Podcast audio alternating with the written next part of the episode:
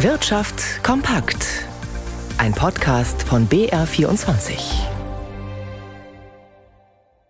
Mit Ralf Schmidberger. Drei Tage hat US-Handelsministerin Raimondo in China verhandelt. Inmitten großer Spannungen. So beschränken die USA den chinesischen Zugang zu modernsten Mikrochips, während China sogar ausländische Marktforschung in der Volksrepublik als Spionage kriminalisiert.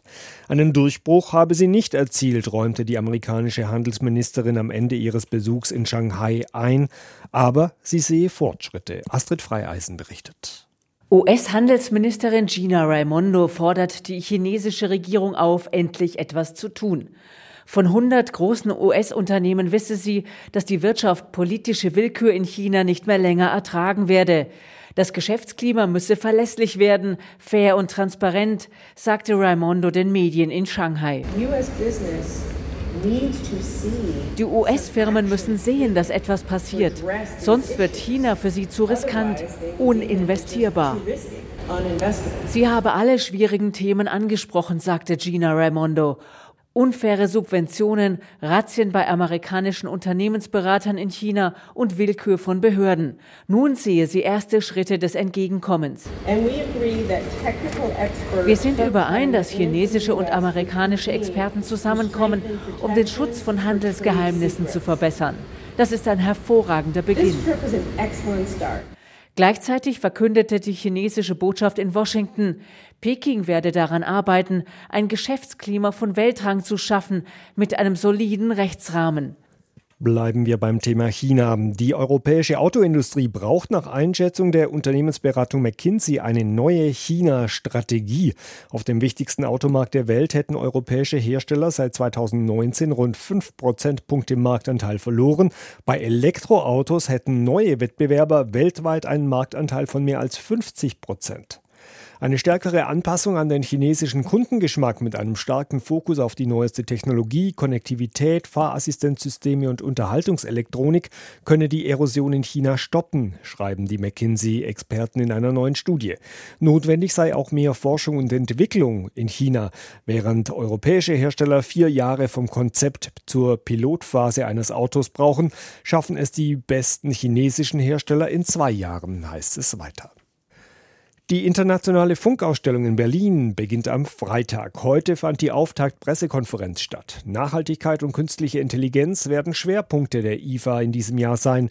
Die Branche kämpft jedoch mit einigen Herausforderungen. Die Einzelheiten hat Lisa Splanemann. Mehr als 2000 Unternehmen stellen auf der IFA ihre Produkte und Ideen vor und damit mehr als noch vor einem Jahr. Präsentiert werden in insgesamt 26 Messehallen Neuheiten, zum Beispiel aus dem Bereich Unterhaltungselektronik. Die Branche bewegt sich derzeit in einem angespannten Marktumfeld.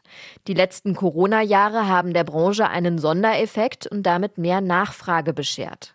Der Gesamtumsatz lag 2022 9 Prozent über dem Vor-Corona-Niveau. Das zeigen die Zahlen des IFA-Veranstalters GFU.